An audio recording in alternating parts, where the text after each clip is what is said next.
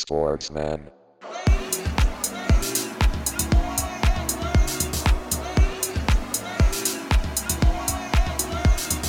Sportsman.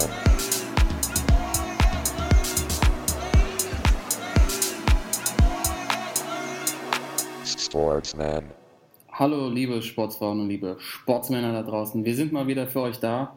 Es hat ein bisschen gedauert. Der Sportsmann Podcast, Folge 37, für euch auf die Ohren. Herzlich willkommen. Natürlich auch Thorsten und Timo. Wir haben es mal wieder geschafft. Ein Traum. Ich freue mich. Gutes Comeback. Das Comeback. Das Comeback, ja. Obwohl, so lange war es ja noch gar nicht her, aber die Terminkoordination war diesmal ein bisschen schwieriger. Timo, du bist ja schon wieder in der Vorbereitung. Ähm, Und äh, Thorsten hat das, glaube ich, richtig gesehen. Ihr wollt den Durchmarsch in der, was hat er jetzt? Kreisoberliga? Kreisoberliga, ja. Kreisoberliga, ihr wollt der erste FCK der Kreisoberliga werden und direkt weiter, weiter durchmarschieren. Gefühlt jedes Tag, jeden Tag Training. Aber wenn man was erreichen will, ne, dann muss man auch reinhauen. Ja, leider. Das heißt, Timo, jeden Tag auch- eine Stunde Eistonne Minimum? Oder? Ich habe hab gehört, du hast so ein, äh, so ein Höhenzelt, ne? Jetzt wie Ole Ja. früher. Schön. Toll. oh Mann. Aber der Spruch von wegen, äh, jetzt seht ihr erstmal fünf Wochen keinen Ball vom Trainer, kam der oder äh, zum Glück nicht. zum Glück nicht? Da wird der Timo die ja erste nicht mehr Woche, die, ja, Fall, also die erste, erste Woche war schon äh, nur ohne Ball, aber jetzt haben wir zum Glück äh, zwei, drei Turniere, da haben wir wirklich äh, jeden Tag fast ein Spiel, also da ist der Ball immer dabei. Ja, sehr gut. Ja. Sehr gut. Ja, Ball ist ein gutes Thema. Wir müssen ganz viel aufarbeiten von der WM. Liebe Zuhörer, wir haben, ich weiß gar nicht, wann wir das letzte Mal aufgenommen haben, irgendwann nach dem Achtelfinale, kann das sein? Mhm. Mm, als Deutschland Oder? raus ist, oder? Als Deutschland raus Stimmt, sogar, so vor dem Achtelfinale. Also wir haben noch gar nicht über die. K.O.-Runde ge gesprochen. Wir Ja. nehmen jetzt an dem Sonntag auf, dem 15. Juli, also dem Finaltag morgens allerdings vor dem Finale und geben natürlich eine kleine Rückschau auf das Turnier, gucken nochmal nach Tops und Flops, äh, unsere Top 11 des Turniers. Natürlich vielleicht auch nochmal die Einordnung der deutschen Mannschaft, äh, vielleicht auch so ein bisschen taktisch nochmal draufschauen, äh, was, was da so geboten wurde. Aber man kann ja jetzt schon sagen, und Gianni Infantino hat es ja gesagt, Jungs, es ist die beste WM aller Zeiten. Ever. Oh, nein. ähm, Ja. Sicher nicht. Sicher nicht. Also ich, ich würde genau auf der anderen Seite anfangen. Aus meiner Sicht war es irgendwie die beschissenste WM aller Zeiten. Ja, auf jeden Fall. Ey. Ich, also ich bin wirklich nicht einmal in dieses Turnier reingekommen. Ich weiß nicht, wie es ausgeht. Ja. Äh, ähnlich. Ähnlich. Ja, also man hat ja auch wirklich viel geguckt und sich auch echt das meiste Auch reingezogen. angestrengt. das zu Angestrengt mögen. durchaus. Aber äh, also gerade so was, äh, ich sag mal, das spielerische Niveau angeht, war das schon äh, leicht dürftig, oder? Ja, aber echt. So, ähm, ich meine, Achtelfinale hast du ab dem K.O.-Phase hast du ja immer noch so ein bisschen die, ähm, also hast du immer noch mal ein bisschen, es kann vielleicht mal eine äh, eine Verlängerung geben, Elfmeterschießen, damit da vielleicht ein bisschen auf die Spannung aufkommt, aber in der Gruppenphase habe ich mir wirklich oft gedacht, so, äh, Mittwochabend ist jetzt, äh, was läuft denn noch um Viertel nach acht im Fernsehen? So eine schöne Tierdoku oder so. Ja. Also, Ja, kann ich komplett nachvollziehen. Also äh, ich habe tatsächlich mich teilweise mehr jetzt auf die Tour de France wieder gefreut, irgendwie als, als auf die WM und auch das, äh, irgendwie das Wimbledon-Finale gestern von Angie, was natürlich der Hammer ist, Angie Kerber Ja, gewinnt Wimbledon. ja, geil.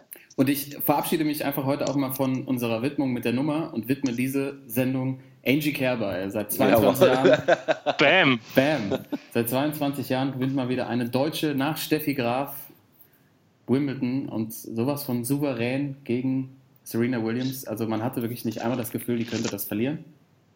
Ähm, und danach immer so richtig cool, bescheiden. Ähm, ich finde die, find die einfach eine klasse Sportlerin, richtige Sportsfrau tatsächlich. Ähm, auch Serena Williams danach, wie sie äh, Angie den Titel gegönnt hat, da waren echt zwei Sportsfrauen am Werk, wo ich sagen muss, das hat mir gefallen.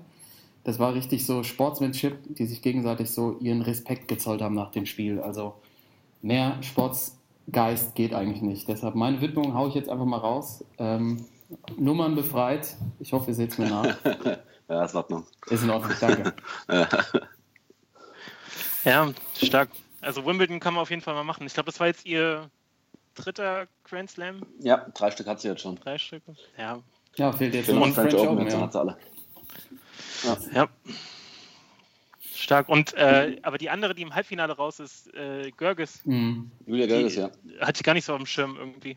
Ja, die kommt jetzt auch zum, also das ist irgendwie so eine Spätstarterin. Die ist irgendwie dieses Jahr spielt die irgendwie ihre beste ja Saison. Olli Bierhoff. Olli Bierhoff. ja, da können wir gleich auch nochmal tiefer drüber sprechen. Lass uns ganz kurz die Widmung abhandeln von euch Ja. beiden und dann gehen wir richtig rein in die WM. Aber wir haben natürlich am Schluss auch noch unser Quiz und gucken nochmal auf den Stand beim Tippspiel. Jungs, bitte äh, eure Widmung noch schnell, damit wir gleich zur WM kommen können. Äh, jo, geht ganz schnell. Ähm, nach den ganzen großen Sportereignissen hier, äh, Weltmeisterschaft, Wimbledon, wird es mal wieder ein bisschen Zeit für Lokalpatriotismus. Und Nice. zwar Spieler von der Eintracht äh, in Bad Vilbel in der Jugend gespielt, dann zur Eintracht da groß geworden. Ähm, Jermaine Jones Oh, shit. Jones. hatte nämlich äh, Jonesy. 2000, 2001 bei der Eintracht die 37 Herrlich. und ähm, ja, schon Zu äh, stark. Deftiger Kerl auf jeden Fall, der da Ja. ins Mittel, Mittelfeld gepflügt ist dann. Ja, ja, ja, sehr, sehr schön. Klasse Ja, Widmung. geiler Typ. Geiler Vor allem als Stürmer angefangen Ja. und dann echt zum Kettenhund geworden. Dann auf Schalke dann. Aber auch so ein bisschen äh, am Ende jetzt im Vergleich so Kevin Prince, Boateng, Mhm. Kelvin, ne? Also da gibt es schon so die ein oder andere Parallele, ne? Also was so ähm, zum Beispiel das Foul angeht, hier ja. äh, Kevin gegen Ballack und äh, Jermaine Jones gegen Reus, ihr erinnert euch Ja. vielleicht damals. Oder jetzt auch Nationalmannschaft, auch das Klar, Thema, das Timo- er dann für Ghana gespielt hat. Und ja, Ja. ja. Woody, Woody damals natürlich. Ja. Ja, aber äh, auch so ein Typ äh, oder Sorte Spieler, die es nicht mehr so viel gibt irgendwie. ja. Der hat gut reingepasst bei der WM dieses Jahr auf jeden Fall von seiner Boah, Art zu ja. spielen. Oh ja. Mit dem wären wir ins Finale gekommen. Ja, stimmt, ja, das stimmt. ja, eindeutig. Timo, Ja, ähm, ich meine, das ist äh, ein guter Übergang zum Thema WM.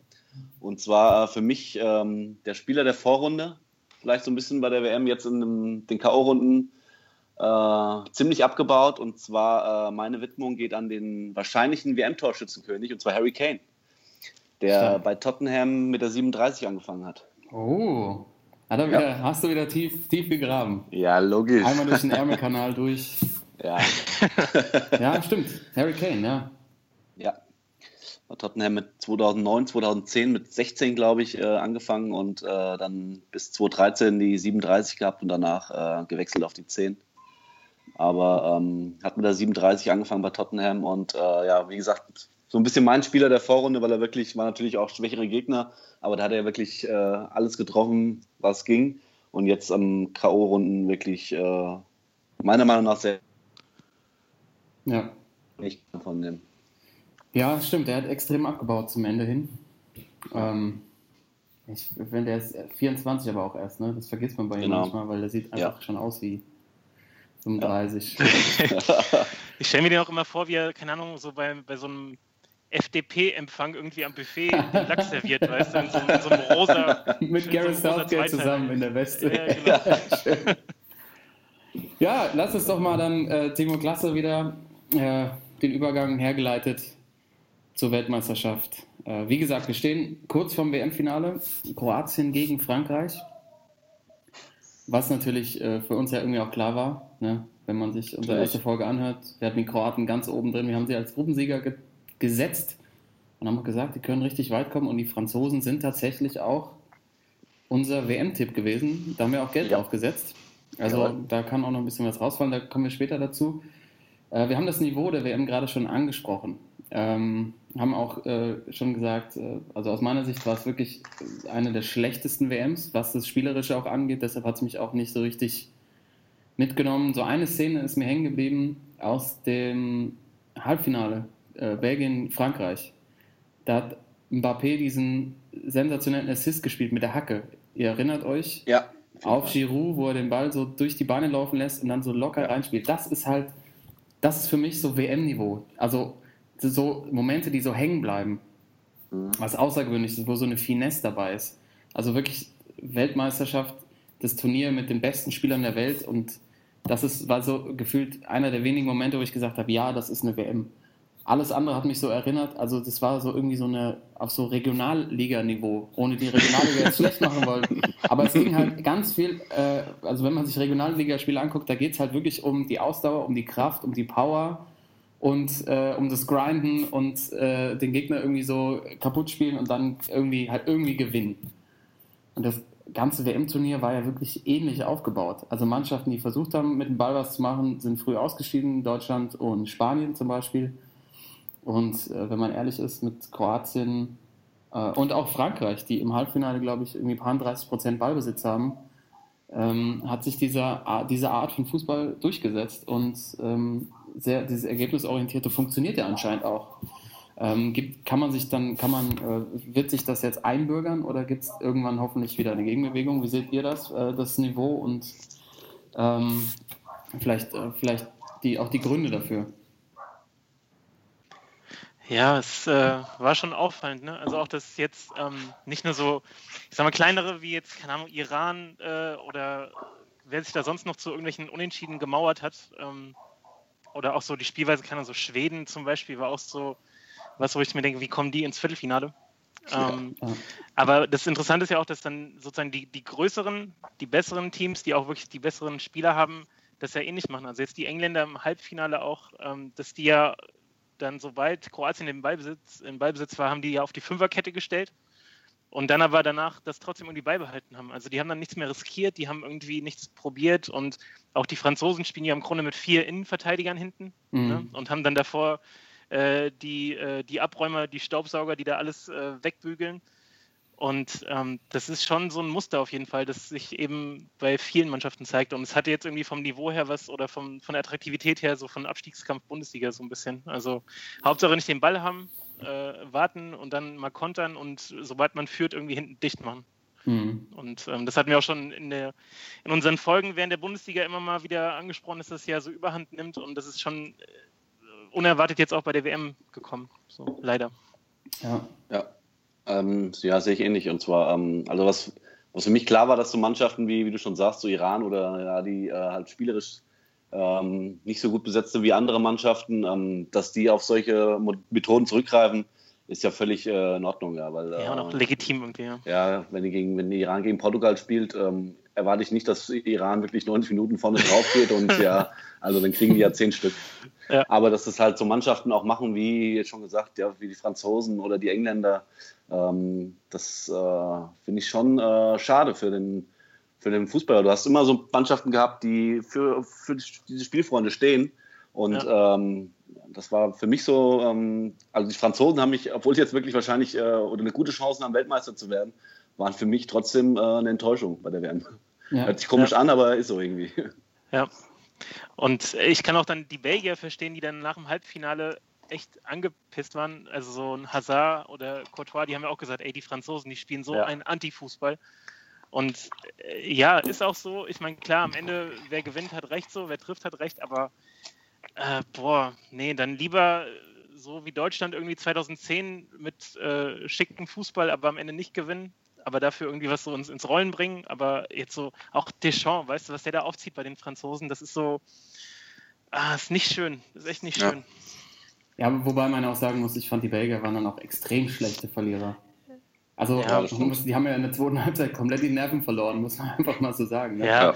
Die sind so, so, so panisch geworden. Also ähm, hat man, finde ich, daran gesehen, dass die einfach ihre Positionen komplett verlassen haben. Also jeder, also weil die einfach, glaube ich, jeder, der vorne der Offensive bei denen spielt, so extrem gut ist, hat dann jeder Einzelne, egal ob es De Bruyne oder Hazard oder wer auch immer war, versucht, alles alleine zu machen. Und die waren rechts, links und standen sich gegenseitig so ein bisschen auf den Füßen.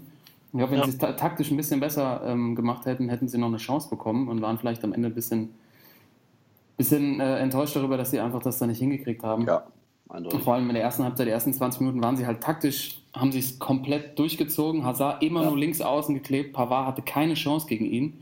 Und dann ja. haben sie einfach so ein bisschen die Geduld verloren und äh, jeder war überall und dadurch ist so ein Chaos entstanden, dass am Schluss sie ihre Stärken einfach nicht mehr ausspielen konnten. Und dann haben sie natürlich, ja, wie man es häufig macht, wenn man im Halb, also was heißt häufig macht, aber wenn man Halbfinale ausscheidet, ist man natürlich frustriert. Und wenn der Gegner ja. dann noch so konstruktiv, äh, destruktiv spielt, dann ja, verliert man halt mal wahrscheinlich mal kurz die Geduld. Ja. Ja, das stimmt. Und äh, also das ist wirklich so, jetzt wenn man zurückblickt, ähm, wird man wahrscheinlich genau so die Spielweise in Erinnerung behalten, weil jetzt bei der WM. Und ähm, die Spiele, die einen wirklich so ein bisschen gepackt haben, das sind, keine Ahnung, ich finde, das sind so fünf, sechs, Ja. die man, die sich so irgendwie abheben. Vielleicht, also ich glaube, da haben wir so die gleiche Vorstellung, welche Spiele das sind. Können wir von mir aus auch mal durchgehen, aber das waren echt nicht viele. Ja, stimmt. Ja, also Durch. ja, ja, viele waren es wirklich nicht. Also Äh, bei mir was bleibt halt Spanien, Portugal hängen. Genau, das auf jeden Fall. Frankreich, Argentinien. Ja, Frankreich, Argentinien war nett. Dann Brasilien, Belgien war natürlich äh, ganz lecker. ja. Ich fand aber tatsächlich Belgien gegen Japan ganz geil. Ja. Äh, Deutschland gegen Südkorea fand ich auch richtig gut. Ja, mega. Tolles Spiel. Hammer-Spiel, ey. Ja. Ja, aber ich, also im Endeffekt ist es, spiegelt es ja aber auch ein bisschen so die Entwicklung im Weltfußball wieder, dieses ganze Turnier. Ne? Also es, da kommt das ja immer durch, auch so die Gesamtentwicklung. Man muss ja eigentlich auch mal feststellen, Real Madrid zum Beispiel in der Champions League spielen ja einen ähnlichen Fußball.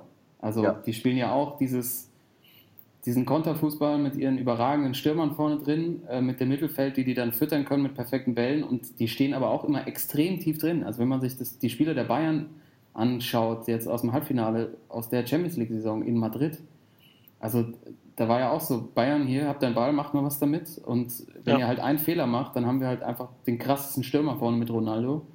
Ja. Ähm, und ich meine, nicht zu Recht, äh, nicht zu Unrecht stehen jetzt halt mit Varan und Modric äh, zwei Spieler im WM-Finale, die halt auch aus dem System kommen. Und äh, vor allem in der Champions League waren die halt jetzt so krass erfolgreich damit, dass natürlich viele Mannschaften sagen, ähm, machen wir genauso. Und man muss aktuell gerade festhalten, dieser Ballbesitzfußball ist echt so ein bisschen tot, ne? Und äh, Vielleicht wer, brauchen wir hat den Ball bei, nicht mehr, ja. wer hat bei Brasilien gefehlt, äh, als sie ausgeschieden sind? Casimiro. Im Mittelfeld Casimiro, Ja. eben. Ja, und Ja. da ist wieder meine, meine Theorie, Jungs. Da ist es wieder. Man braucht so einen Drecksack. Du brauchst einen Drecksack vor der Abwehr. Es ist einfach so. Kante. Word. Ja, und die, und die, genau. Und die Franzosen haben Kanté vorne drin. Äh, ähm, hinten drin. Also Hinten drin, irgendwo ja. überall eigentlich. Vorne, hinten. Ja. Der ist ja überall der Kollege. Und die anderen Rakitic. Und die anderen haben Rakitic. Äh, ja, Theorie Ich bestätigt. habe eine ganz kurz. ich hab ne, ich hab ne ganz gute Überschrift was äh, gelesen. Ich weiß nicht mehr, wo es war, aber das hat irgendwie so die WM perfekt beschrieben. Und zwar gab es die Überschrift zur WM Rumpelfußball und Standardsituation. ich fand, es hat echt so brutal gut beschrieben. Ja. Ja, vor allem Rumpelfußball ist einfach einer der schönsten Begriffe überhaupt. ich möchte an ähm, Pro Evolution Soccer Matches zurückerinnern, Thorsten, von, Oh, von vor 15 Jahren ungefähr. Hattest du einen Lieblingsgegner, unseren Sportsmann Buddy Bethke, an der, an, der, an der Stelle gegrüßt. Eure Spiele wurden auch mal unter der Kategorie Rumpelfußball geführt. Da ging es aber auch ganz gut um äh, auch immer- Träger. Also ja, von daher, ja, das stimmt. Und virtuell gab es immer richtig auf die Knochen bei euch. Das war herrlich. Aber zu den Standards nochmal, ne? Äh, Ja. ist tatsächlich ja so, ich glaube, in der Vorrunde sind 48% aller Tore nach Standards gefallen. Die Engländer haben 8 aus 11 Toren aus Standardsituationen geschossen. Ich persönlich, ja, also es, aus meiner Sicht gibt es irgendwie den, den einen Grund, ist halt der Videoschiedsrichter, habe ich auch irgendwo nochmal gelesen, dass natürlich dadurch mehr, also nicht mehr Standards entstehen, ja, auch mehr Standards entstehen, aber die Spieler natürlich auch wissen, in Duellen im 16er, wenn ich mir hier ein Halten oder Klammern erlaube, ist die Wahrscheinlichkeit eines Elfmeters eindeutig höher. Und deshalb wird es unterlassen und die Stürmer haben einfach mehr Platz, um Tore zu machen. Das ist jetzt ein Ergebnis davon. Man muss aber auch sagen, dass zum Beispiel die Engländer ja ganz krass auch auf Standards gesetzt haben. Also Standardformationen haben sich auch Sachen aus der NFL an, abgeguckt von irgendwelchen Trickplays und so. Ähm, und für mich ist das einfach nur völlig nachvollziehbar, dass da endlich mal eine Mannschaft ist, die mehr aus Standards macht. Also das ist so ein Thema, was mich schon seit Jahren verrückt macht. Wie schlecht viele Mannschaften ihre Standards verwerten und auch keine, keine Ideen haben für besondere Standardsituationen. Wenn man immer zurückdenkt, so an den 90er in der Bundesliga, wie viele Mannschaften da so geile äh, Standardsituationen gemacht haben, irgendwelche so wirklich so Trickplays. Ich weiß noch so VfL Bochum zum Beispiel, mit Darius Wosch, die hatten so, Ja. das ist so hängen geblieben, so ein Standard, wo die so mit der Mauer irgendwie, der eine stand drin, ist rausgelaufen, Wosch chippt das Ding und der Stürmer stand komplett alleine vor der Bude. Und auch, ich weiß noch, als, als ich so in der Jugend gespielt habe, da war das voll das Thema. Also Standards zu trainieren und auch mit irgendwelchen Zeichen und ähm, Klar, äh, äh, äh, Toto, unser, unser dein damaliger Trainer und auch bei uns an der Schule, der war, der hatte, war da auch immer so hinterher. Klaus Beden hieß der, glaube ich, ne? Ja, genau. Der hatte auch Ja. immer so ein riesen Ding draus gemacht und dann ist es auch wie in der Bundesliga irgendwie verflacht und irgendwie finde ich total nachvollziehbar, dass das jetzt wieder da ist und gemacht wird. Also es wurde mal wieder Zeit.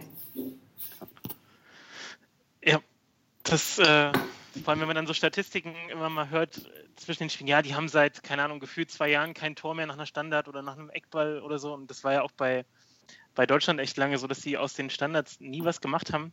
Ja, Und äh, dass jetzt die Engländer, also du hast ja schon angesprochen, sich da auch mal wirklich Gedanken drüber gemacht haben, was so Anordnung der Spieler angeht, wie wie das in anderen Sportarten auch gehandhabt wird, ähm, fand ich schon interessant und auch ja, längst überfällig, dass sich da mal ein bisschen was tut, weil ähm, das ist auch so ein Trend, wenn aus dem Spiel raus nicht viel geht, weil die Mannschaften auch teilweise nicht äh, besonders kreativ spielen und auch nicht genau wissen, was sie mit dem Ball machen sollen, wie man das Gefühl hat, dann Ja. wird das halt immer wichtiger und das wird auch so bleiben. Und äh, wahrscheinlich passt es auch so, dass heute dann irgendwie in der 60. im TT oder Varane wieder so ein Kopfballtor machen und dann war es das 1-0 und dann ist der Käse gegessen, so ungefähr. Aber ja, ja. die Standards, äh, das bleibt, glaube ich, so auch so ja wichtig weiter. hoffentlich, hoffentlich äh, wird, das, wird das auch in der Bundesliga nächstes Jahr mehr zu sehen sein. Ich bin gespannt, aber sich, es wird sich ja immer viel von der WM abgeschaut.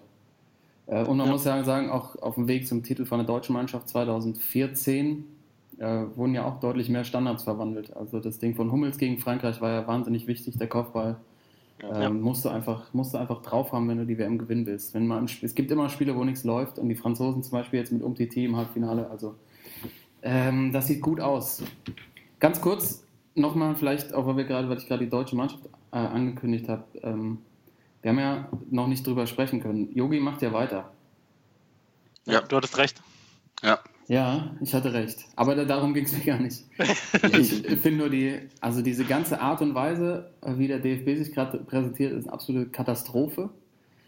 Ähm, ich habe ja auch gesagt, ich bin gespannt, was passieren wird, wenn sie ausscheiden. Das Zerfleischen fängt ja gerade schon so ein bisschen an. Also jeder schiebt die Schuld so ein bisschen auf den anderen. Was mich aber komplett äh, umtreibt, ist dieses Thema, wie das, das Weitermachen von Löw kommuniziert wurde. Also es gab keine Pressekonferenz, er musste sich nicht rechtfertigen, ohne das ganze Turnier überhaupt analysiert zu haben, sagte drei Tage später über ein Interview in der Bild-Zeitung, ja, ich bleibe weiterhin Trainer und verschwindet dann erstmal für sechs Wochen. Also das, das kann doch nicht sein. Also er muss sich doch vorher, also vorher muss man doch das erstmal alles diskutieren, was da schiefgelaufen ist. Und ein Trainer, der in der Vorrunde rausfliegt, als Gruppenletzter, ähm, einfach so durchzuwinken, ist doch, Ja, das ist geht doch nicht an. Also Ja, die- gibt keine Konsequenzen. Das ist doch nicht, das, das, das kann doch nicht wahr sein.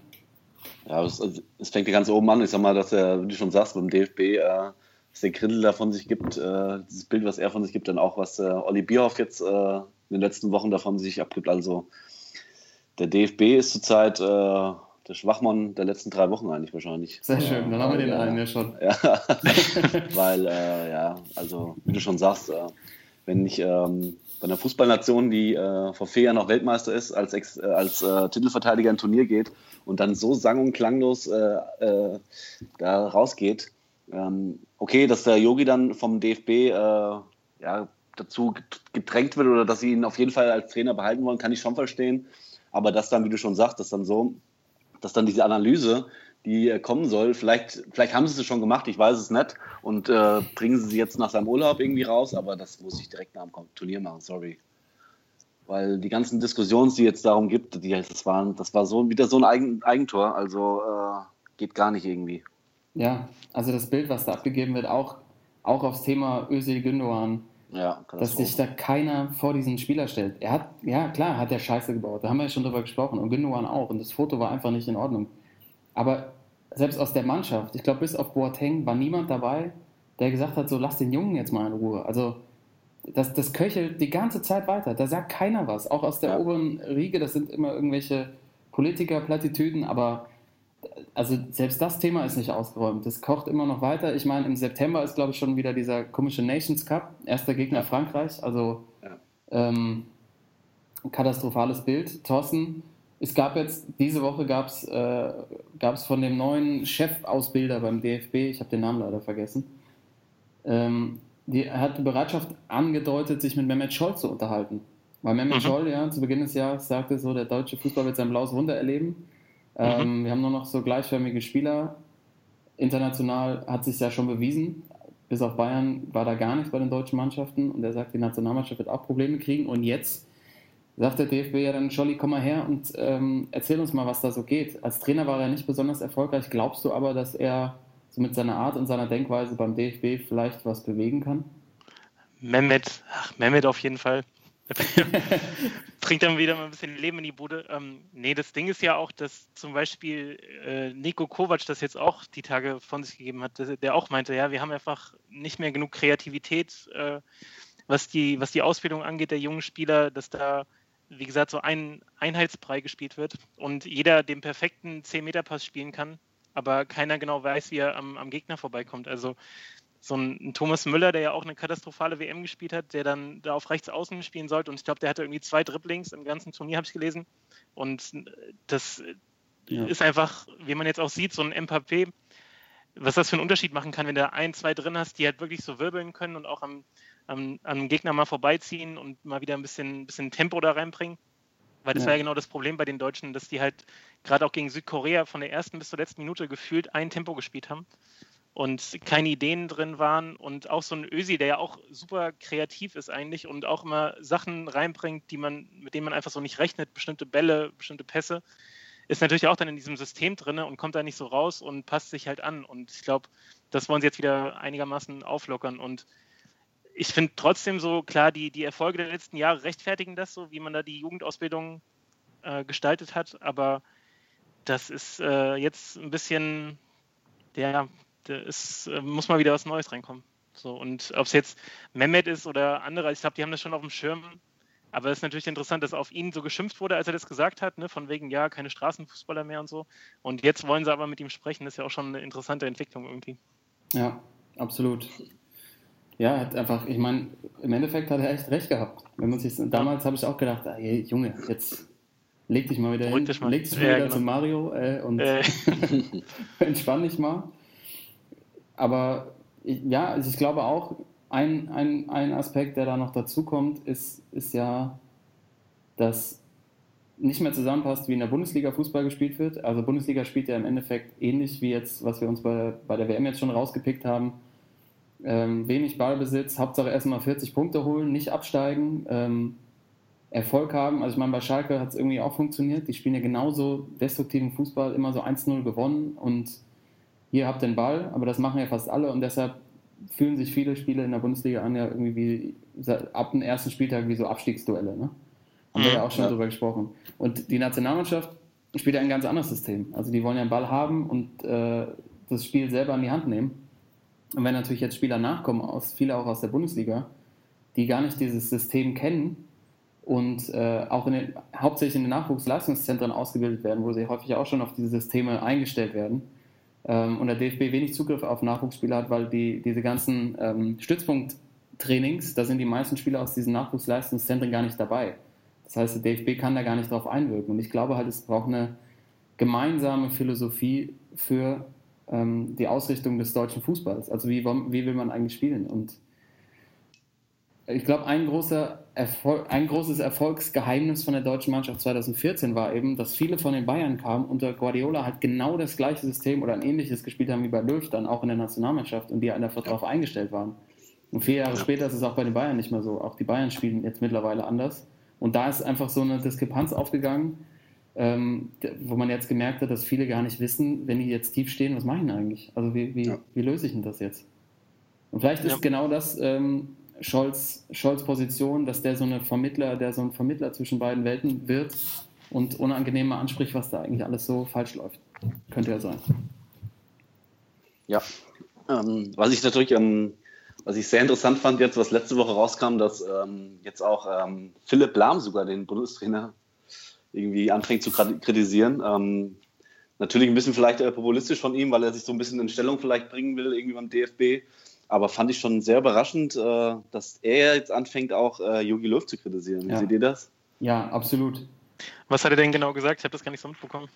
Ja, es ging so um, äh, darum, dass er ähm, irgendwie die Führungs, äh, seine Führungs, Hauptsachen, die er macht. So, er sagt, dass die heutigen Spieler äh, nicht mehr so sind wie früher, für, also vor vier bis acht Jahren. Da war das eher so, die Spieler kamen so aus Familien und jetzt kommen die ganzen Jungs so aus Fußballleistungszentren und ähm, da müsste man doch eher eine, nicht mehr diese flache Hierarchie, sondern muss klare Wörter geben, klare Anweisungen, es muss eine klare äh, Hierarchie geben. Und das hat er irgendwie so dem Yogi ein bisschen mitgegeben und äh, fand ich schon überraschend, dass er wirklich jetzt so volle Braut, Breitzeit nochmal einen rübergibt. Gerade ja. äh, Philipp irgendwie so der Lieblingsspieler von Yogi immer. Ja, ja, das hat mich auch überrascht. Also ja. es ging vor allen Dingen auch genau halt den Führungsstil oder ja genau den, den zu wenig autoritären Stil von Löw ein bisschen genau. angegriffen. Weil die Spieler, die jetzt, also die 2014 Weltmeister wurden, das waren halt alles Jungs dabei, die selber halt so viel Motivation mitgebracht haben, äh, was gewinnen zu wollen und in der heutigen Generation und die, die jetzt nachkommen, geht das halt nicht mehr. Dazu noch ein ganz interessantes Ding. Wir hatten, ich mache ja auch den Yahoo Sport Podcast gerade. Mhm. Und wir hatten äh, diese Woche nicht Ovo am Start, sondern Cello Jansen, Marcel Jansen vom Oh, Marcel. Geiler Typ, wirklich äh, richtig, richtig gute Sachen gehabt und äh, gesagt. Und den hat mir dann auch, haben wir dann auch zu, zu dem Thema befragt. Und der meinte tatsächlich auch, man muss diese neue Generation sich mal so ein bisschen anschauen. Es lief, äh, fiel auch einmal kurz der Begriff meines äh, Lieblingsnationalspielers Julian Draxler. Hm. Es ging, also der hat halt gesagt, man muss sich mal vorstellen, diese ganzen Jungs, die aus den Leistungszentren kommen, ne? Also er hat halt am Beispiel Draxler mal erzählt, der Typ ist, wie das, 24? Äh, der hat halt, der spielt jetzt bei PSG und hat halt alles, ne? Und die sind halt schon echt so verhätschelt, die Jungs. Ja. Und die müssen es auch da irgendwie nicht mehr richtig beweisen. Also denen fehlt halt dann, also es war jetzt, jetzt nicht nur auf ihn bezogen, aber es ging um diese ganze Nachwuchsgeneration, die halt nicht den letzten Biss hat aus seiner Sicht. Und ähm, trotzdem sagt der Löw ist immer noch der, der perfekte deutsche Bundestrainer. Ähm, das war, war, fand ich ganz spannend, dass er halt so meinte, so die ganze Nachwuchsgeneration, die sind einfach schon so verhätschelt ähm, und anderen, in anderen Nationen komischerweise nicht. Also er hat dann auch den Vergleich angestellt, Bappé mit, mit hat Draxler jetzt nicht genannt, aber er war naheliegend, dass er ihn meint, dass halt so ein 19-Jähriger so einen 24-Jährigen halt schon extrem abgehängt hat und dann auch die, die Drecksarbeit macht bei Frankreich. Und äh, Jule wollte halt immer nur schön aussehen bei seinem ja. Ja.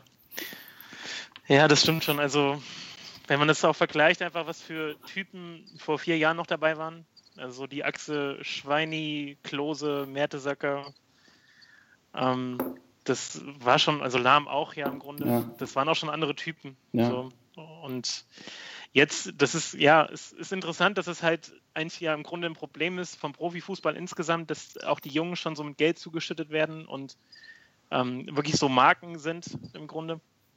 Aber äh, auch bei Spanien zum Beispiel kommen ja immer wieder Spieler nach, die eben was Besonderes irgendwie ausmachen. Jetzt so ein Isco, was der bei der WM gezeigt hat, oder so ein Hazard bei den, bei den Belgiern. Das sind schon auch immer wieder Ausnahmespieler. Und in Deutschland hat man das Gefühl, da kommt jetzt irgendwie nichts nach, was irgendwie das Niveau nochmal steigern kann, so die nächsten Jahre. Also ja. da habe ich schon noch ein bisschen, ein bisschen Bedenken. So. Ja, ich, die sind alle gut ausgebildet und die können, glaube ich, auch super genau. gut kicken. Aber den, also so dieses diese Ausnahmespieler auch. Ja, Ausnahmespieler, aber ich meine, Schweini war ja, zum Beispiel auch nicht so der Ausnahmespieler, aber der war halt so Charakter. ja. So ja, Persönlichkeiten fehlen einfach. Genau. Ja, ich meine, 2014 äh, hatten wir genau dieses, äh, also dieses perfekte irgendwie miteinander. Du hast so ein paar glatte Dinger dabei gehabt, so wie so ein Hummels, der immer seine ja. Leistung gebracht hat, aber noch nicht so im Scheinwerferlicht stand, weil da irgendwie noch ein Mertesacker war hinten oder auch ein Philipp Lahm, der dann gesprochen hat. Und ähm, genau die Typen fehlen jetzt, ja. Ähm, ich meine, du hast ein, zwei hast du schon dabei, so ein Tommy Müller, von dem erwarte, äh, erwarte ich das auch, dass er da jetzt vorangeht und ähm, auch mal Scheißsachen anspricht, ja, und die Leute mal irgendwie aufrüttelt und äh, da Kritik übt. Ähm, aber da haben wir einfach zu wenig Leute für. Äh, Gerade die dann auch na, im Nachhinein auf dem Platz dann mal, ja, diese Drecksarbeit machen. Äh, ich meine, äh, nicht umsonst äh, steht Frankreich und äh, und Kroatien im Finale. Natürlich haben die auch einigermaßen gute Ausnahmekönner da, die richtig gut Fußball können. Aber allein Frankreich, was der äh, Kanté da wegmacht, so einen Spieler haben wir halt nicht. Ja, und dieser Teamgeist, der bei Frankreich ja. auch vorherrscht. Ja, und auch bei, bei, England auch. Das war ja, ja. bezeichnend, ja, bei den Engländern, was die das war eine Mannschaft. Also es war für mich so der, für diese die WM so der perfekte, das war die perfekte Mannschaft für mich. So dieses ja. Neben dem Platz auch. Du hast immer mal gesehen, so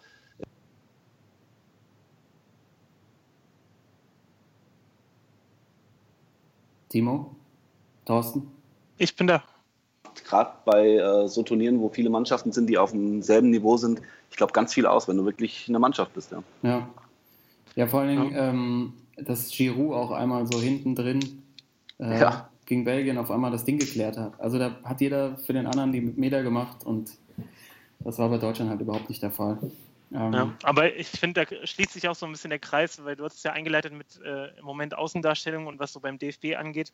Also da brennt halt die ganze Hütte. Das ist jetzt nicht so die, gan- die Mannschaft, äh, die sich untereinander nicht versteht, sondern äh, von oben herab vom Management, vom Präsidium. Das ist einfach alles ein, ein Haufen im Moment. Das, die müssen das wirklich mal komplett wieder neu aufstellen. Und ich finde es ja auch krass, dass sie dann trotzdem sich einzelne Spieler, beziehungsweise eigentlich nur Özil rauspicken und denen da jetzt sozusagen den den Leuten da draußen äh, so zum Fraß vorwerfen, das ist schon übel.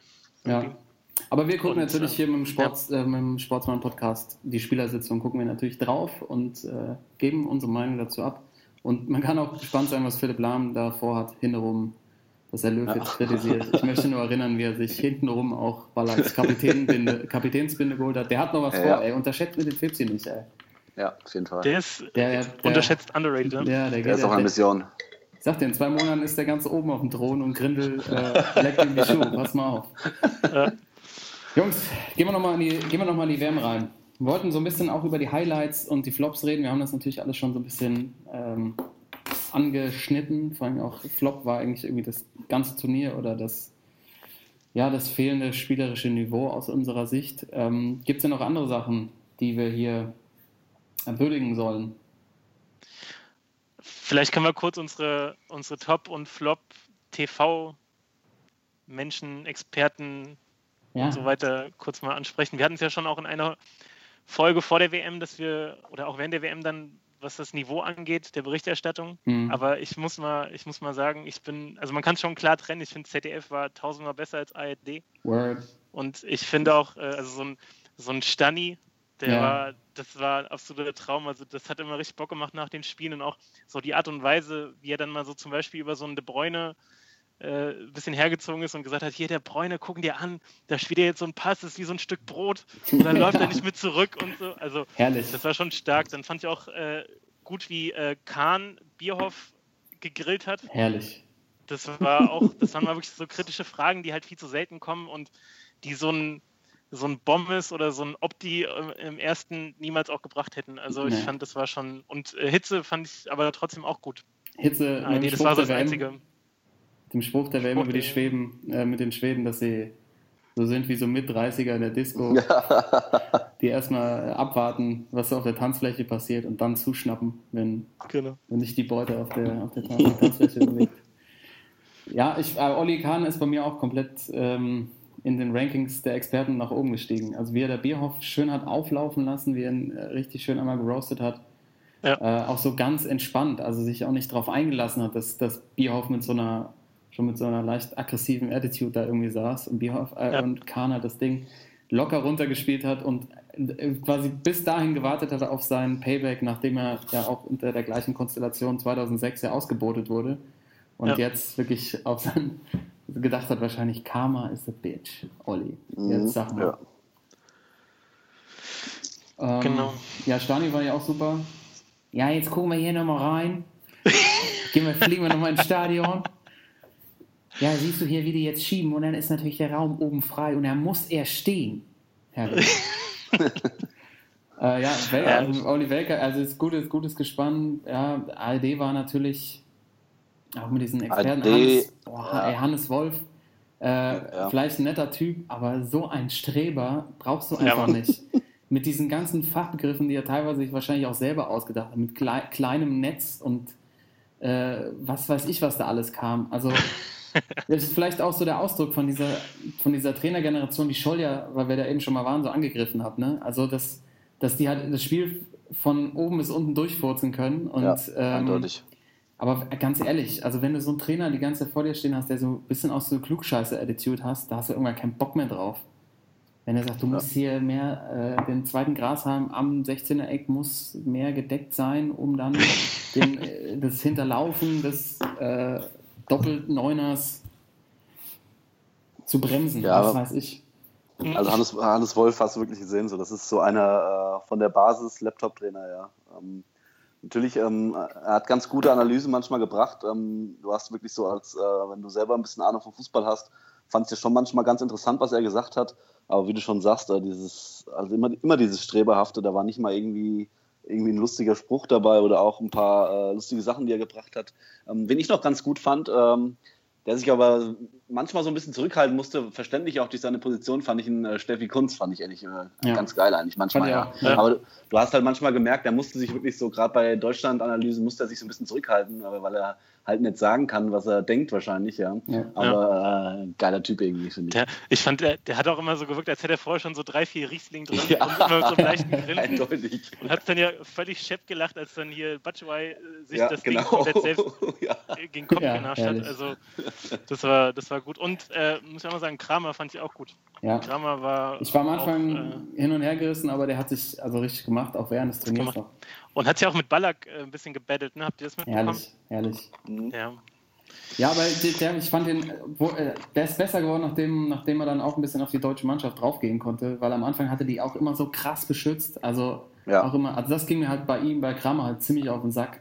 Also es war ja offensichtlich, dass die einfach scheiße gespielt haben. Und er Ja. meinte, ja, ihr müsst denen jetzt noch ein bisschen Kredit geben und Vertrauen und äh, ja, haben wir ja irgendwie auch gemacht, aber Ja. das Irgendwann war irgendwann was, irgendwann ist, reicht's auch mal. Ja. Dann natürlich noch, ähm, also wir haben ja schon gehabt, dass beim ZDF, dass die halt immer so Experten aus den jeweiligen Ländern da hatten. Der schöne C. Roberto war da C. gewesen. Und äh, Egita am Start. Der C. Ähm, ja, ARD, keine Ahnung, dieses Quartierer äh, mit Palina Oh Gott. Roschinski, Herr, Oh Herr Gott. je. Also, Alter Schwede, also ich- dieses Quartierer, das habe ich mir nach dem ersten, ich glaube, die in der Gruppenphase, ich habe es mir einmal angeguckt, ich konnte wirklich nach 10 Minuten ich weggeschaltet. Ich konnte es mir nicht angucken, nee. sorry. ey. also ist der Beisenherz ist ein Ganz, witziger, ganz echt schlimm. witziger Typ, aber dieses ganze Format, war einfach oh Vollkatastrophe. Gott, Ja. Äh, Da zahle ich doch gerne das im Mojo, 20 Alter. Euro. Das im. Ja, Mojo. genau. Dein Mojo, Kai. Ja, in In meinem Mojo, genau. Ja, Mann. Ja, ähm, vielleicht mal kurz dann auch zu den äh, Kommentatoren. Ähm, bis jetzt, Thorsten, ich würde dich nochmal jetzt hier nochmal aufgreifen, so immer noch nicht zu verstehen, warum sie es einfach nicht machen, dass sie einen Experte neben sich hinsetzen. Ja. Das wird auch Ja. einfach mal ablenken, immer nur von dieser Einzelperson. Da wird wahrscheinlich ähm, auch auf den Kommentatoren nicht so rumgehauen, obwohl natürlich die Kritik an Claudia Neumann wieder sowas von fucking überzogen war. Also ähm, Mhm. egal, was man von ihr hält, ich bin jetzt, muss ich ehrlich sagen, auch nicht der größte Fan von ihr, aber sich also rauszunehmen und das auf so eine, auf so eine, ähm, auf so eine andere Ebene zu ziehen, wo es nicht mehr darum geht, wie sie eigentlich kommentiert oder das irgendwie auch ähm, einfach nur kritisch anzugehen oder vielleicht auch Verbesserungsvorschläge zu geben, sondern halt so sexistische Scheiße daraus zu machen, ist halt einfach sowas von No-Go. Und Ja. auch was Bela Reti und so, was die mittlerweile alles abkriegen. Ich meine, mittlerweile ist es halt durch Social Media irgendwie öffentlicher geworden. Aber das kann es doch nicht sein. Also, ja, finde ich, finde ich völlig überzogen, obwohl ich halt sagen muss, äh, es waren auch wieder ein paar Kommentatoren dabei, wo du dir denkst, also ich meine, Steffen Simon müssen wir nicht weiter drüber reden. Also was der sich erlaubt hat beim Halbfinale Frankreich gegen Belgien äh, mit Sprüchen wie ähm, eine der Mannschaften wird heute das letzte Mal die Hymne hören. Nein, es gibt noch ein Spiel um Platz 3. äh, in der 62. Minute sagen, ähm, die Belgier haben sich hier noch nicht aufgegeben. Also was, was ist das für eine, für eine Sichtweise auf ein Fußballspiel? Also es einfach nicht tragbar. Ich meine, der ist Sportchef vom WDR. Klar, dass er dann auch das Halbfinale kommentiert. Habe ich mich mal schnell selbst zugeteilt am Ende wahrscheinlich. Klar. Hallo, ja, ich mach das schnell. Spielertrainer selbst anwechseln. Ja, genau. Aber auch auf dem ZDF, ähm, ich weiß nicht, das ist alles so bräsig. Der Oliver Schmidt und der Martin Schneider, also wie das Elfmeterschießen zwischen Kroatien und Dänemark kommentiert hat, das war das emotional, da, wie in der Unterhose von, keine Ahnung, von Matthäus. Vorsicht, ey, Vorsicht. Ja, ja. Aber ich, also ich, also ich fand, aber ich fand, äh, dass genau ähm, die Reporter zu dem Image der öffentlich-rechtlichen genau gepasst haben. Also da haben sie echt alles richtig gemacht. Weil ähm, man, man wünscht sich ja als, äh, als Zuhörer wünscht man sich ja eigentlich so jemanden wie Wolf Fuß oder wie Buschi, ja, auch wenn die manchmal ein bisschen, äh, bisschen vielleicht drüber sind, aber ähm, gerade dieses Mitgehen bei Spielen und äh, das hätte ich mir auch bei ARD und ZDF niemals vorstellen können, dass da irgendjemand dabei ist, der völlig aus sich rausgeht, ja. Ähm, und dieses Image haben die äh, perfekt zu ihren, mit ihren Reportern irgendwie so abgeglichen, ja. Ja. Aber da habe ich ein bisschen Hoffnung, dass sich das auch ändert in Zukunft, ähm, auch bei den großen Turnieren, wir sind ja auch Verfechter hier von The Zone und dem Konzept, dass sie da auch mal gute Experten dazusetzen, die auch so ein bisschen das Taktische im Blick nehmen. Die haben ja auch nächste Saison schon Champions League drin und ich glaube, die werden auch, was so WM und EM angeht, werden die sich auch natürlich um die Rechte bemühen, dass dann das Monopol nicht mehr so bei den Öffentlich-Rechtlichen liegt Ja. und dass das ein bisschen, bisschen vielfältiger wird alles. Ja, aber deshalb ist es noch weniger zu verstehen, dass die jetzt so eine riesen Möglichkeit hatten, mit dieser Ja. WM halt nochmal zu punkten und zu zeigen, wir können auch anders. Ja. Aber da sind halt, da sind halt diese ganzen Seilschaften und alte, ja, also das läuft halt schon immer so und das machen wir auch so und äh, ja, das sieht alles, das ist alles gut aufbereitet, das sieht cool aus, die Studios sehen gut aus, diese 3D-Grafiken und so, das ist alles echt, echt schon, schon vom Feinsten so. Aber der Inhalt ist einfach ähm, die, immer diese Einspieler, diese Berichte wieder von den gleichen Typen. Äh, in Watutinki war heute. weißt du so, diese, diese, diese Gastbeiträge, wo du, dann diese Interviews, dann steht Delle wieder da irgendwie und dann steht äh, Katrin Müller-Hohenstein an dieser Präsenterposition und erzählen, dass äh, Manuel Neuer heute mit dem Golfkart ähm, über den Bordstein gefahren ist. Weißt du? Äh, Naja. Vielleicht. okay, wollen wir nochmal auf die, sie uns auf ja die, auf, die, äh, auf die guten Spieler und die schlechten Spieler schauen, so von der WM? ja. Ja, lass uns Unsere- doch mal, unsere- lass uns doch mal unsere Top 11 machen. Genau. Schön im Jawohl. 3-4-3. Ja, man, Ähm, jeder, jeder kann pro Position so sein Lieblings, sein, sein Favorit mal raushauen und dann gucken wir, wie wir uns einigen, plus Trainer und dann vielleicht noch jeder so eins, zwei, ähm, ein, zwei Spieler, von denen sie im Nachhinein enttäuscht waren. Jo. Also mein Keeper, ich kann dir mal vorschicken, der WM Ja. ist Hugo Loris. Okay. Ja, bin ich mit einverstanden. Er oder Meiner- Courtois, die beiden. Meiner ist Jordan Pickford. Die Engländer haben wieder einen Torwart, ja. Es geht ab. Die haben, das ist ein Preu, der da hinten drin steht. Außerdem, wie der, wie, der, wie der aussieht, ey. Das ist so, den haben sie Das doch hinten, mir. den haben sie doch irgendwie, ohne Scheiß, den haben sie doch irgendwie hinten aus der Fanszene haben sie den noch rausgerissen. Schön Sonne, Sonnenbrand noch auf der Platte oben, ey. Also, beste Mann, Jordan. Du weißt auch genau, wie der in 20 Jahren aussieht. Auf jeden Fall, ey. Dicke Bauch-Tattoo, drauf vorne. Ja, kaum noch Zähne im Gesicht. Ja. Also für mich beste Torwart des Turniers. Geil. ja, Ey, drei Sätzen alle englischen Klischees reingepackt. Ey, ja fand ich schon ganz schön überzeugend eigentlich. Ähm, Der kann auch was am Ball, ne? Der hat jetzt so Krach, wie, Krach mit Ja. der Kugel wie die anderen auch bestimmt oder sonst immer. Peter Shilton zum Beispiel. David Seaman. David, Alter. Schön, schön in Oberhand gekloppt, das Ding. Jordan Pickford. Ja, okay. Lass, können wir ja nochmal so stehen lassen. Ich notiere mal beide. Der Ja. Schild. Peter Sharenton auch genannt bei Pro Evo damals. Ah, Jordan Pickford, okay. Hat David Seaman einfach unerreicht, dieser Style. Du kannst dir vorstellen, wie er danach erstmal so zwei Alten im Ermüdungsbecken weggemacht hat. so ganz langsam so Slow Jam. Kabine von innen abgeschlossen. So, Jungs, brauche jetzt mal kurz, Brauchen wir kurz ein paar Minuten. ein paar Minuten, wieder runterzukommen. Ah. Loris oder Pickford, okay. Ja, können wir inhaltlich gleich nochmal reingehen. Vielleicht gehen wir jetzt mal kurz auf die Abwehr und ähm, dann äh, entscheiden wir das zum Schluss. Ja. Thorsten, dein, dein, äh, dein Lieblingsverteidiger der WM? Ähm, ich ja, muss eigentlich den Franzosen nehmen. Hinten, also, äh, ja, Varan, glaube ich. Bien. Bester, bester Verteidiger aus meiner Sicht. Der auch alles wegkloppt und äh, auch natürlich immer mehr für die Standards gut ist, ähm, für so ein Kopfballtor. Also schon noch ein Grund, warum die da heute Abend im Finale sind. Ja. Wir, übrigens, wir stellen im 3-4-3 auf, ne? Ja. Innenverteidiger, locker. Locker. Timo, also Varan, Äh, bin ich dabei. bei mir ist äh, Marv, ist klar, Marv. Marv, Marvin Plattenhardt. Marvin Plattenhardt, logisch. Klar. Platten hat bester, bester Mann. Auf jeden Fall. hat er, hat er eigentlich den DFB schon wegen Mobbing verklagt? Oder ist das ist nicht raus? Mobbing am Arbeitsplatz. Ja, Die haben, die haben doch mal so eine Szene gezeigt von so einem von so zwei Minuten Aufbau äh, beim ersten Spiel, als er für Hector eingesprungen ist gegen Mexiko. Die haben einfach so krass ignoriert. Stand da, draußen rum. Ey. Ah, Marvin, ja. Nee, Timo, jetzt mal bitte äh, richtig. Ja, ernst, ja. ja. Ernst. Ich bin wieder bei den Engländern und ja, ich bin wieder bei den Engländern. ich bin wieder bei den Engländern ähm, und zwar für mich äh, Harry Maguire. Fand ich geil. Der Kastekopf, klar, dass er Das, gefällt. das ist ein Schau Schausteller, Alter. Ja, ich 2,20 finde den geil. Ich fand ich finde den super, den Typ. Ja, wenn du den im Team hast, ey, dann bist du happy. Ja. Ja, dann, dann mache ich es mit einer, noch einer anderen Kante zu. Ähm, weil Engländer haben wir jetzt ja schon. Bei den Kroaten, ja, weiß ich nicht. Also Lovren Naja. überzeugt mich nicht. Ähm, obwohl er jetzt sagt, er hat jetzt bewiesen, dass er einer der besten Verteidiger ist. Ähm, ich nehme tatsächlich einen Kolumbianer, Jari, Mm. äh, Jeremina. Jeremina, ja. Jeremina äh, hängt an Stimmt. wie, wie Michael Jordan, ey, bei den Kopfbällen. Ja, drei. Kopfballtore gemacht. Also äh, der Colombiano, schön, Jeremina. Das ist natürlich Ja. mal, das ist natürlich mal eine Agenten aus einer Abwehr. ey. Jeremina, Varan und Maguire, ey. Da will ich gar nicht auflaufen. Will ich vorher noch einen kleinen Krampf. Shep der Ja. Shepherds, ey. Auf jeden Fall. Ähm, gut, das ist die Abwehr, Mittelfeld. Ja, ich fange mal an. Ja. Äh, Pogba. Ist, What? Ja, doch, habe ich drin. Pogba. Der, ja, doch, ich fand, der hat, doch, doch, doch, der hat echt stark gespielt.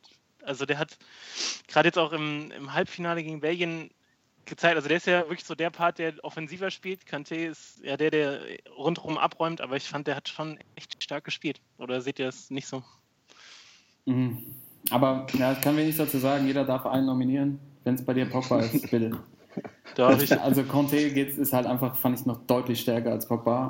Ah, schade. Aber, ähm, würdest du Conte nehmen, Timo? Äh, das kannst du ruhig nehmen, ich habe noch einen Nee, anderen. ich habe auch einen anderen. So. Dann könnten wir vielleicht als jetzt ja vierten, schon. könnten wir vielleicht als vierten unseren, äh, Als freier Mann Ähm, quasi mit, mit ja, dem Leibchen. genau. weil ich finde, der muss schon rein. Aber Ja. ich äh, hätte noch einen anderen. Ja. Und zwar ähm, äh, fand ich ganz äh, interessant, ist jetzt, äh, sind auch weit gekommen. Und zwar finde ich, äh, Dennis Cherischev, finde ich, hat ein, ein super Turnier gespielt, er bei den Russen. Völlig, äh, also völlig überraschend, dass sie so weit gekommen sind. Und der irgendwie so als äh, Gesicht mit Martin Juba irgendwie vorne ähm, drin. Also ähm, ich finde, Cherischev fand ich echt schon stark. Ja, sehr So gut. Tor mit dem gemacht, ja. Ja, ja. Ja, wir brauchen, wir brauchen auf jeden Fall auch eine, einen vom, vom Gastgeberland. Ja. Dann, ja, gibt es für mich eigentlich nur die logische Konsequenz, noch Modric reinzubringen. Ja, auf Ja. jeden Ähm, Wahnsinnsturnier. Äh, alles gemacht, Drecksarbeit, Tore vorbereitet, selber geschossen. Also Luka Modric und dann, okay, wenn wir auf, uns auf Conte ein, einigen können, dann packen wir den noch rein. ja. Jo. Aber was, was mit De Bruyne?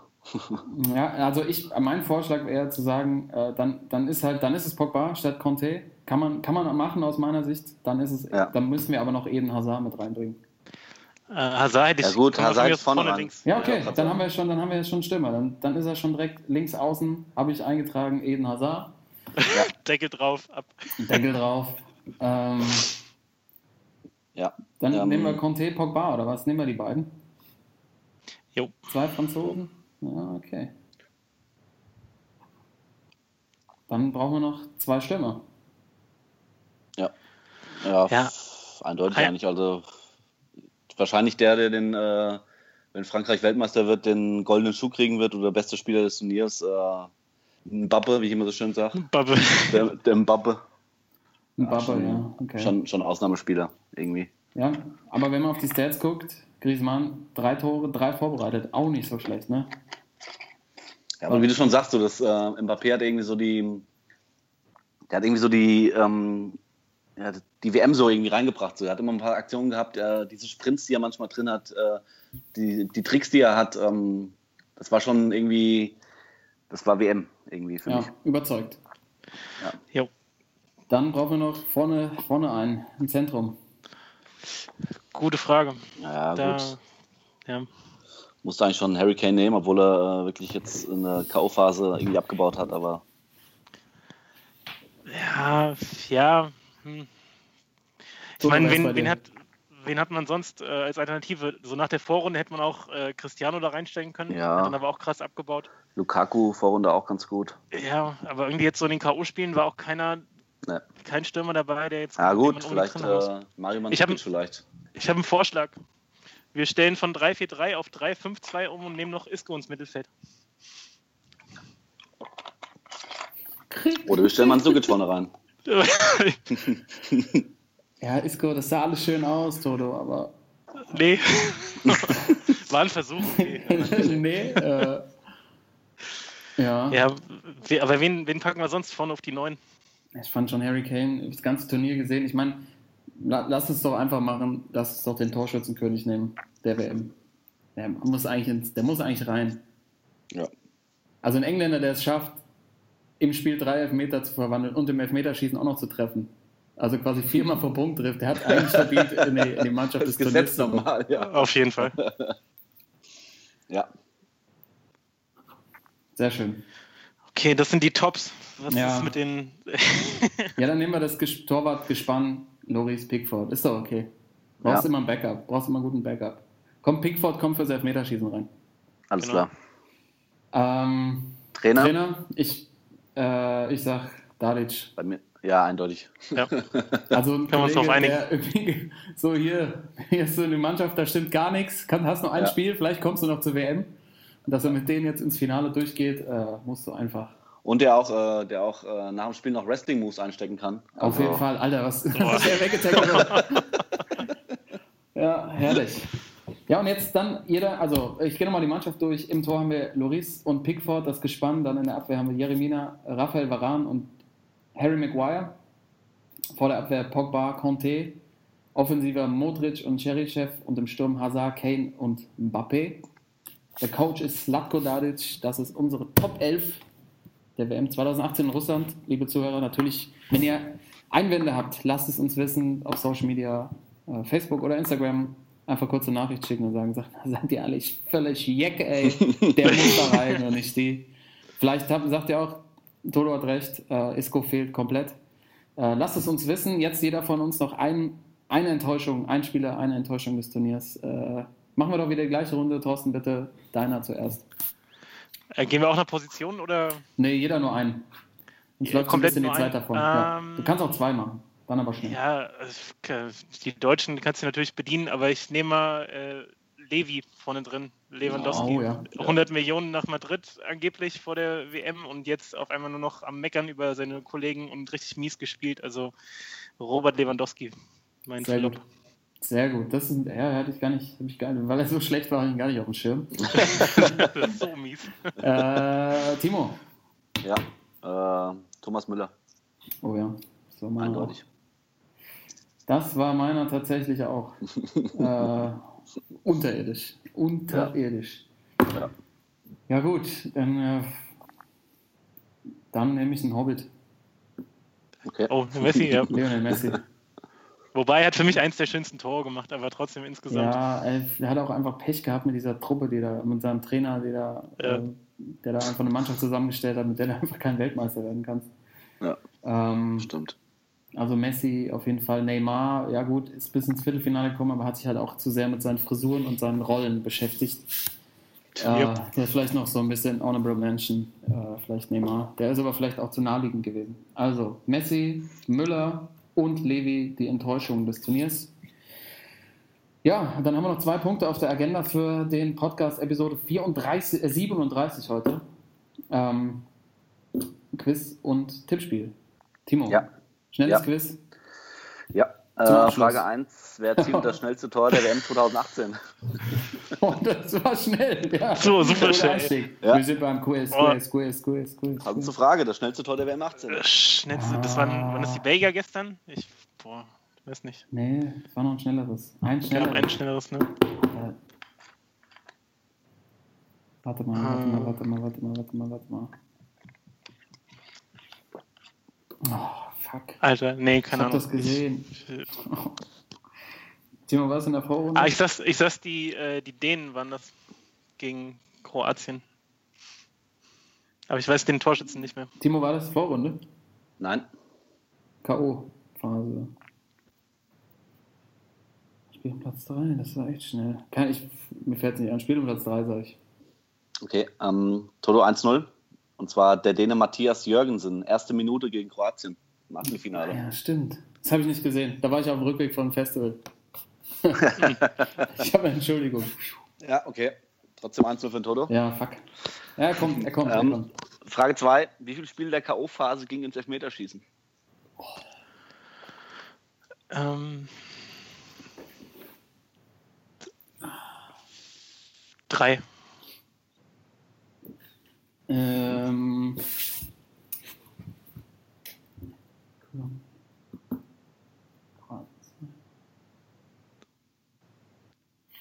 ich sag vier. Even Paar 1-1, äh, Spanien, Russland, Kroatien, Dänemark, Kolumbien, England, Russland, Kroatien. Vier Spiele. Ach, Kolumbien, England auch noch, ja. Stimmt, ja. Ja. Ja. Stimmt, stimmt, stimmt. Okay. Okay, 1-1. Ähm, Frage 3. Der goldene Ball für den besten Spieler wird seit der WM 82 vergeben. Welcher dieser drei Spieler konnte ihn noch nie gewinnen? Antwort A, Lionel Messi. Antwort B, Andres Iniesta. Antwort C, Oliver Kahn. Bester Spieler der WM. Wer hat noch nie gewonnen? Messi. Kahn. Damit habt ihr beide die Antworten, die richtig sind. Ja. Messi doch tatsächlich, Messi äh, 2014 wurde doch als deutscher Weltmeister wurde, wurde so noch ausgebuht wurde, zum besten Spieler der WM gewählt. Hm. Und Oli Kahn wurde 2002 nach dem WM-Finale, das er verloren hat gegen Brasilien, zum Spieler des Spiels, Spieler der WM gewählt. Echt krass. Andres Iniesta hat tatsächlich ist noch nie, hat, obwohl er den äh, Siegtreffer im WM-Finale geschossen hat, noch Krass. nie bester Spieler der WM geworden. Wann das 2 Uh. 2010 dann? Wer, wer war da? Iniesta 2010, wo er das, äh, das WM-Finale gewonnen hat für Spanien. Nee, aber wer hat das gewonnen? Aber nicht den goldenen Ball bekommen. Und zwar Wer hat den gewonnen? Weißt du das? äh, Diego Forlan spielt zunächst. Oh, Herrgott nochmal. Diego. Forlan, Das ist doch- das ist doch ey. Geld geflossen. Also stimmt, der war, war der Torschützkönig, glaube ich, ne? Er hat Genau. dieses brutale Tor gegen Genau. Deutschland gemacht, dann im Spiel um Platz Ja. 3, weißt du noch? Trotzdem Ja. Ja, okay. Hm. Gut, also weiterhin 1 zu 1. Ähm, nächste Frage. Wie oft in der WM-Historie standen Belgien und England im Spiel um Platz 3? Ohne das Spiel von gestern. Ohne das Spiel von gestern. Ja, insgesamt zusammen. Wie oft standen die beiden Mannschaften im Spiel um Platz 3? Einmal. Äh, kein Mal. Äh, weiterhin 1 zu 1 und zwar zweimal. Ja, Ähm, erzähl ja. doch nichts. 86 in, Mex 86 in Mexiko hat Belgien gegen Frankreich im Spiel um Platz 3 verloren. 4 zu 2 nach Elfmeterschießen, äh, nach Verlängerung. Achso, ich und dachte 1990 gegeneinander. natürlich. Neun- 1990 natürlich. Äh, Ja. Engländer gegen Italien. Ja, ich habe nicht richtig zugehört. Ich dachte quasi das, das Duell England gegen Belgien. Ja, dachte ich auch. gab. Das- Ach so. Insgesamt okay. zusammen. Ja, okay. Ah, okay. Gut, war dann 1 zu 1. Ähm, letzte Frage. Ähm, wie viel WM-Finals gingen in die Verlängerung insgesamt? Also das heißt, es zählt auch ein Spiel, was im Elfmeterschießen entschieden wurde. Wie viele Ähm. gingen nicht über 90 Minuten, also länger als 90 Minuten? Ich sag acht Stück. Acht?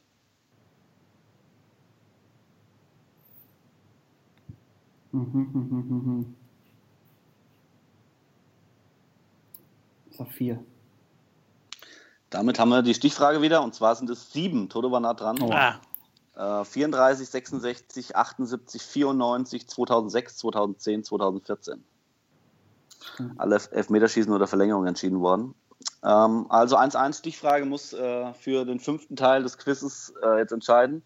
Äh, wer näher dran ist, äh, entweder Toto gewinnt sein zweites Quiz oder Karl sein viertes. Ähm, und zwar, die Stichfrage ist, wie viele WM-Spiele haben Lionel Messi, Cristiano Ronaldo, Pelé und Diego Maradona zusammen?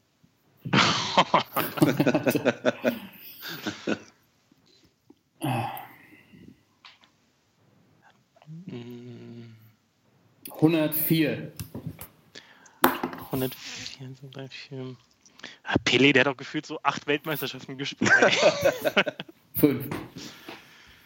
Ich sag 95. Damit hat Toto sein zweites Quiz hintereinander gewonnen. Und zwar äh, war, war beide schon ziemlich weit weg. Es, waren, es sind nur 71 Spiele. Messi 19 Spiele, Ronaldo 17, äh, Pelé tatsächlich nur 14 Spiele und Diego Maradona 21. Oh, krass.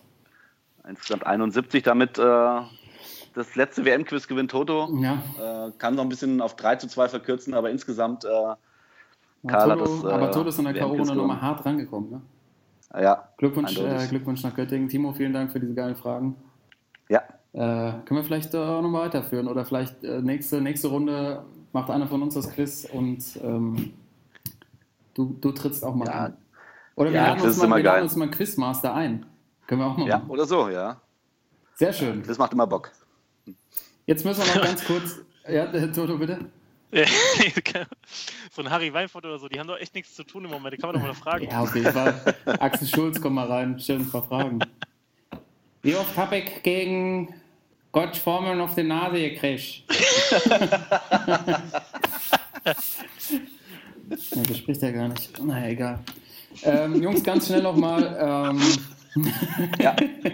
ganz schnell nochmal, wir, müssen noch, äh, wir müssen noch tippen. Also wir haben noch, also in der K.O.-Runde ist nichts gelaufen bei uns. Muss man einfach mal festhalten.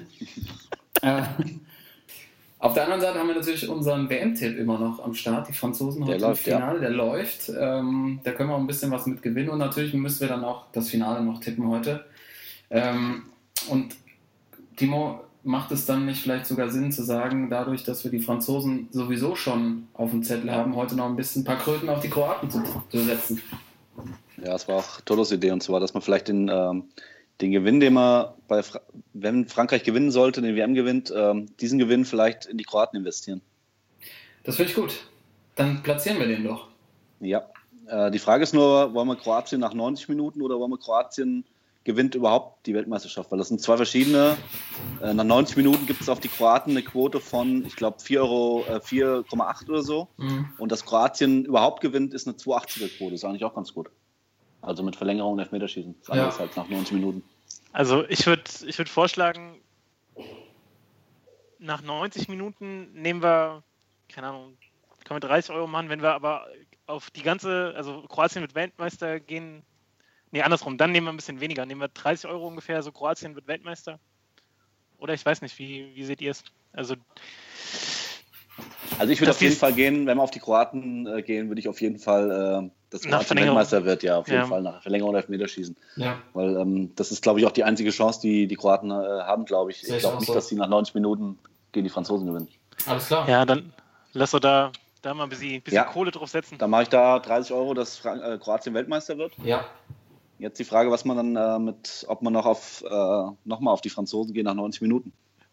Das ist halt irgendwie billig, ne, auf beide zu tippen, aber Ja. das gehört ja nicht. Aber nee, Oder- dann, wir, haben noch, wir haben noch dann zwei, oder? oder wollte ich gerade sagen, oder wir machen nur, lassen nur die Kroaten und äh, wenn wir da abcashen, ähm, den Rest können wir ja nächstes Jahr in der Bundesliga dann Sehr gut. weiterverwerten. So sehe ich das auch. Oder? Lass uns Startkapital. So. Können ja irgendwie und unser Tippspiel weiterführen in der Sehr Bundesliga. gut. Ja, dann machen wir doch den einen Tipp noch. Den anderen haben wir ja sowieso schon. Ja, Und ähm, ganz kurz nochmal zum Abschluss der heutigen Folge. Wer macht es denn jetzt? Ja, ich hoffe auf die Kroaten, aber ich bin eigentlich ziemlich sicher, dass die Franzosen da auch nach 90 Minuten durchgehen. Wir brauchen einen Ergebnistipp. Ähm, ich sag 2-0 Frankreich. Okay, Timo? dann sage ich mal was anderes. Äh, Dann sage ich äh, ähm, 1 und 4. 5-4 für die Kroaten nach Elfmeterschießen. Boah, krasses Ding. Äh, ich sag 3-1 Frankreich. Bam. Okay. Ja, Jungs, endlich haben wir uns mal wieder getroffen. Zum Ja. Podcasten. War herrlich. Ich habe es echt vermisst, muss ich jetzt sagen, wenn wir dabei sind. ist einfach immer schön, mit euch zu reden. Liebe Zuhörer, schön, dass ihr wieder dabei wart bei äh, Episode 37 des Sportsmann Podcasts. Genießt das WM-Finale. Ähm, wir sind dann irgendwann nächste Woche wieder für euch da. Müssen mal gucken, wie es läuft. Ich habe jetzt auch bald wieder Urlaub. Aber Ja. Euch vielen Dank ähm, ja, für diese äh, gute WM-Berichterstattung. Und äh, jetzt gucken wir mal, wie unsere Tipps ausgehen. Danke an euch und liebe Zuhörer, bis bald, euer Sportsmänner. Ciao. Jo, ciao. Ciao. Sportsman.